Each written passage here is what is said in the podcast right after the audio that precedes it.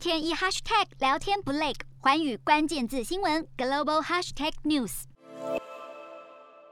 受到疫情的影响，新加坡现在搭乘大众运输的人潮骤减，因此新加坡公共交通理事会宣布，从十二月二十六号开始，将对地铁、公车车资进行调涨。对此，交通部长表示，目前大众运输搭乘量只剩疫情前的六成，价格调整势在必行。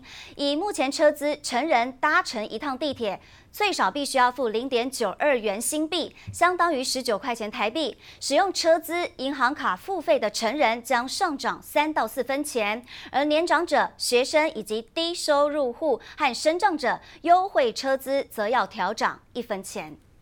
瞄准新南向商机，剖析东南亚发展。我是主播叶思敏，每周五晚间九点记得锁定。看见新东协就在寰宇新闻 MOD 五零一中加八五凯擘二二二及寰宇新闻 YouTube 同步首播。